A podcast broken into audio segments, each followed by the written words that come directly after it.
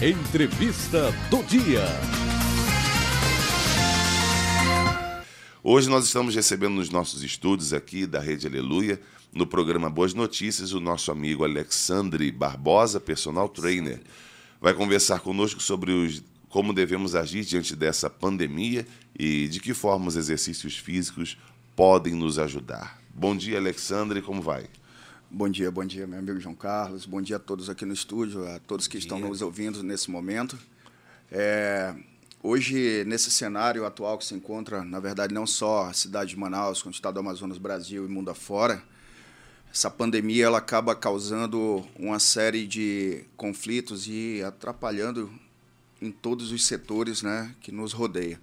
E uma dessas situações é a prática do exercício físico. E a gente pauta isso, né? vem, vem trabalhando isso, vem estudando sobre isso já há algum tempo com alguns amigos, pegando colaboração, é, notícias, enfim, estudos atuais que vêm é, norteando as orientações que devemos dar às pessoas que praticam atividade física ou exercício físico, né? melhor falando, que é a prática regular. Como é que a gente tem que fazer, então? Como é que ah, nós temos que proceder diante das aulas, dos treinamentos? Como é que se faz agora? Bom, a gente vai começar citando aqui as pessoas que já treinam, né? as pessoas que já praticam o exercício físico de maneira regular. Essas pessoas, é, elas vêm nos perguntando, continuo treinando ou não continuo treinando? Essas pessoas devem continuar treinando, devem continuar fazendo seus treinamentos mas é, devemos ter aquela responsabilidade coletiva né, é, diante desse cenário.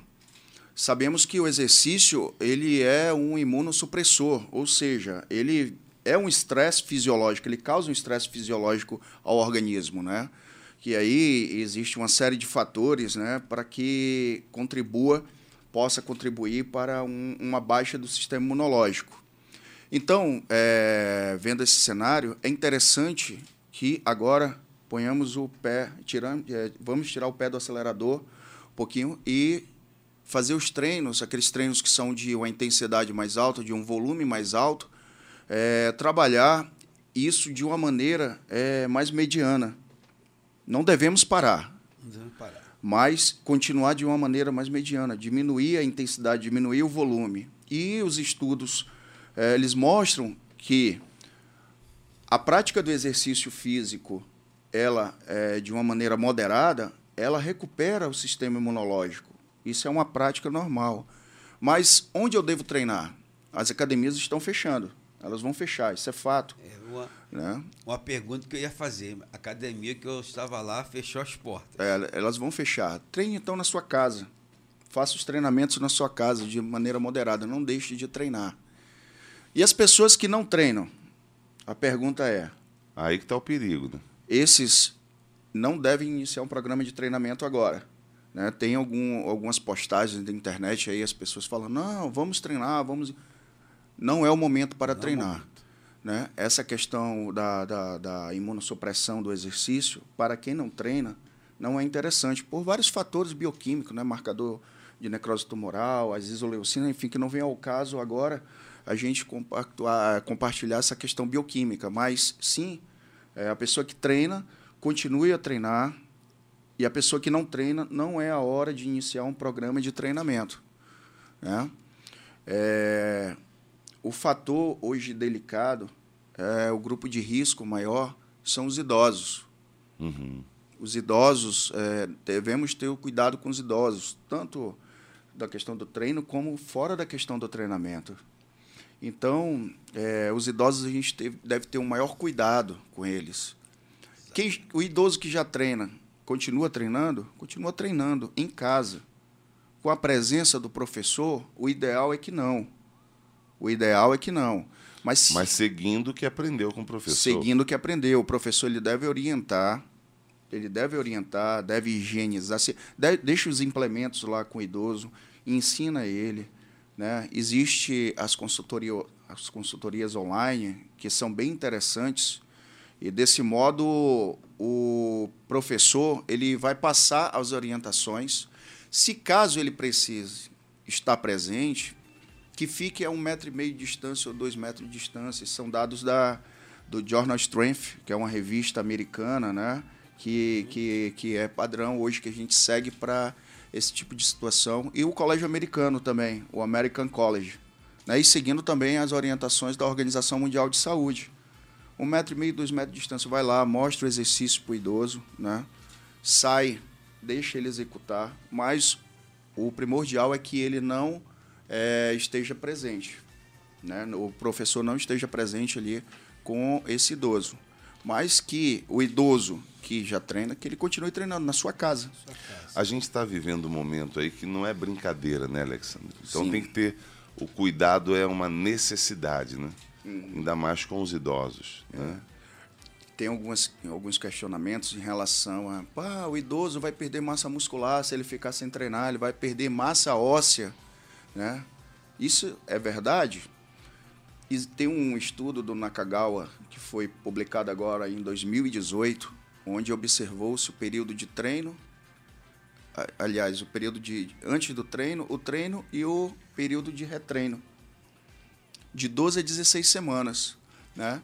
Em contrapartida, nós também temos a fase de início do ano que comumente os idosos saem de férias, não praticam exercício, né? E aí, o que, que é interessante? Que nesse estudo foi avaliado a massa óssea e a massa muscular desses idosos nesse período de treino, aí destreino, que foi o período que ele ficou sem treinar, né? E aí depois voltou a treinar e foi medido de novo. Ele não teve, né, significativamente perda de massa muscular ou massa óssea, que é importante para o idoso. Sim. É importante para o idoso. Então, é, esse período é um período que vamos ficar sem treinar ou o que treina que treine com prudência se for fazer exercício, vamos fazer aqueles exercícios em casa, né? Subir, descer ali uma escada, que ele já faz na academia ou já faz no, no, no centro que ele treina. É, fazer os exercícios de força, de empurrar, de puxar. Exercícios simples, de maneira moderada, só para fazer a manutenção, né?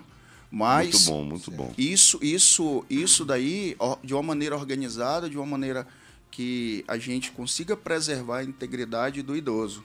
Né? Olha, o, o Márcio, a gente está ouvindo aqui o Alexandre Barbosa, é personal trainer.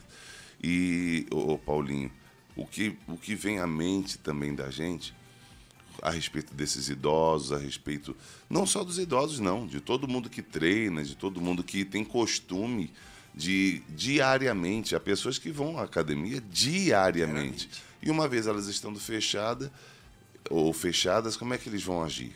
De que maneira vão fazer? Vão fazer em casa, né? Em casa. Mas em casa não tem os mesmos aparelhos que a academia possui. Como fazer? Aí ele está falando sobre empurrar, puxar, subir uma escada, descer uma escada, mas existem aqueles que já têm um costume de fazer muito além disso. Uhum. Então, o seu conselho é diminuir o ritmo, manter, digamos assim, fazendo exercício, mas diminuir o ritmo, é isso? Então? Exatamente. É. é tem pessoas que treinam muito forte, né? Treinam ali próximo do máximo ou máximo, que são cargas é, relacionadas a 85% até 100% ou até supramáximas. Isso dá capacidade tanto neuromuscular quanto cardiorrespiratória e cardiovascular. Fiquem treinando cargas moderadas, que é por volta de 50% a 65% da sua capacidade máxima. Né? Os exercícios de agachamento, os agachamentos que são é, unilaterais, que são agachamentos, os agachamentos é, bilaterais também, o agachamento normal, o ato de sentar, levantar, uhum. né? os exercícios, aquela famosa flexão de braço, né?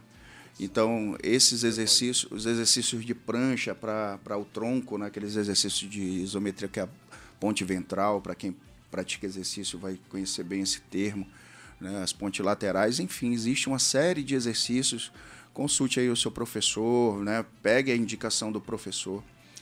Mas Acredito, se, o senhor me, per, me permita aqui, sim, sim. acredito que as academias, por perceberem que é, há, há uma necessidade de haver uma interrupção, uma pseudo-interrupção, ainda que por um certo momento, elas vão, logicamente, é, conceder a esses que frequentam e vão parar de frequentar a condição de ter as informações pelos seus personagens que tem ali dentro da academia. Penso eu que sim, né?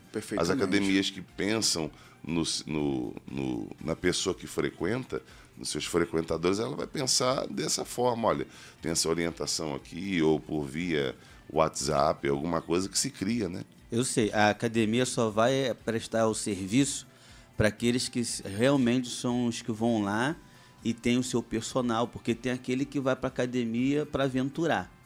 Ele vai lá para fazer os seus exercícios sozinho.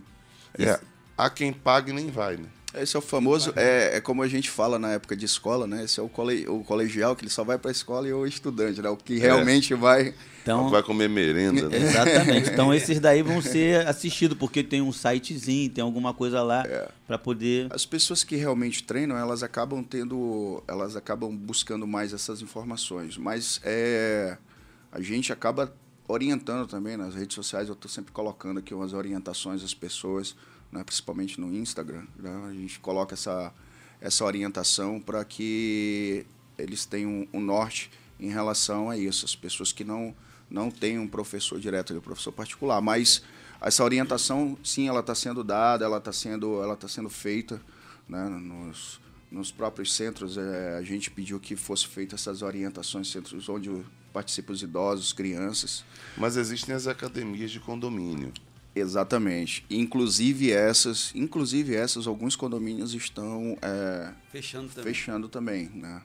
Eu que trabalho nessa área, alguns condomínios que eu vou atender as pessoas é, foram fechadas por uma questão de orientação mesmo, né?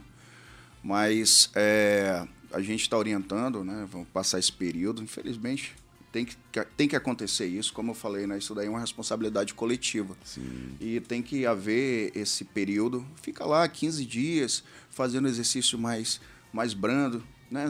Até uma questão de recuperação do organismo.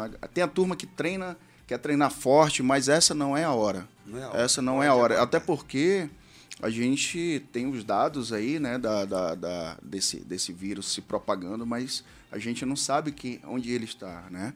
Isso é pois é. biológico, é. ele está no ar e né, é microscópico, a gente não tem como ter a noção disso. Verdade, né? verdade. Então, infelizmente, a gente tem que tomar todo esse cuidado. E ficar em casa, né? Ficar em casa quando puder, né? Ficar em casa, que, na verdade, isso não são férias, né? Infelizmente, isso daí é, é, é compulsivo mesmo. Tem que ficar lá se resguardando para tentar não contrair, não levar para as outras pessoas, tanto dentro da sua casa como vizinhos, amigos, e dessa forma que a gente tem que agir. Estamos aqui conversando com Alexandre Barbosa, é um personal trainer, além também de estar conosco na Sengel, Secretaria Municipal de Juventude, Esporte e Lazer, como diretor do Desporto. O, o, o Márcio, tem mais alguma pergunta? Deixa eu fazer uma pergunta que é curiosidade minha agora, João ah, Carlos. Ele sempre tem uma Alexandre. curiosidade. É. Profe o, o, o personal, personal é um professor de, de, educação física ou são diferentes as profissões? Na verdade, funciona da seguinte forma: o personal trainer ele não é a profissão, né? A profissão é o professor de educação física. Professor. Né? E aqui eu quero reiterar: algumas pessoas usam o termo de educador físico. Esse termo ele não existe, ele é errado é professor de educação física ou profissional de educação física. O personal trainer é uma forma de intervenção, é o orientador do exercício físico, da atividade física, né? em várias vertentes, para para a parte de pessoas que são acometidas com doenças, né? Tem o grupo de, de, de grupos especiais, ao qual é, eu tenho especialidade nessa área.